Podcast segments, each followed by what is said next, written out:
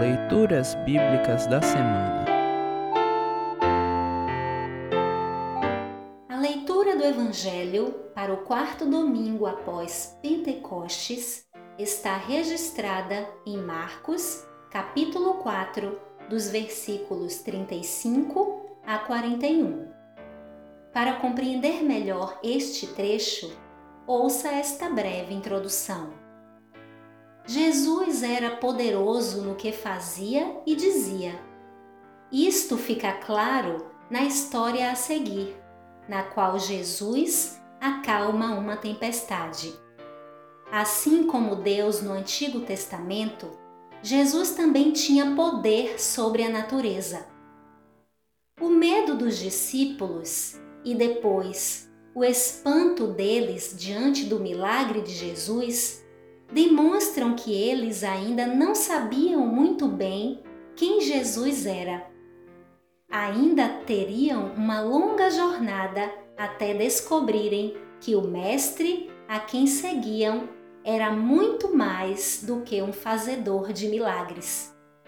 Após a ressurreição, os discípulos se dariam conta de que aquele que tinha poder sobre a natureza também era poderoso para vencer todos os nossos medos e mesmo a própria morte.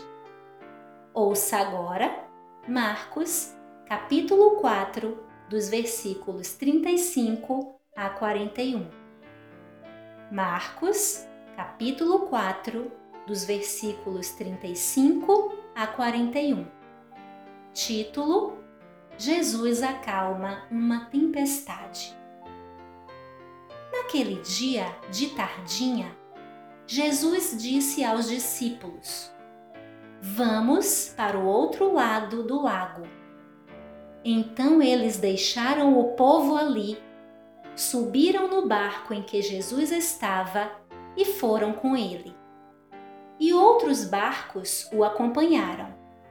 De repente, começou a soprar um vento muito forte e as ondas arrebentavam com tanta força em cima do barco que ele já estava ficando cheio de água. Jesus estava dormindo na parte de trás do barco, com a cabeça numa almofada. Então os discípulos o acordaram e disseram: Mestre, nós vamos morrer. O Senhor não se importa com isso? Então ele se levantou, falou duro com o vento e disse ao lago: Silêncio! Fique quieto.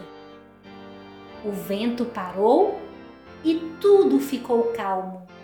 Aí ele perguntou: Por que é que vocês são assim tão medrosos? Vocês ainda não têm fé? E os discípulos, cheios de medo, diziam uns aos outros: Que homem é este que manda até no vento e nas ondas?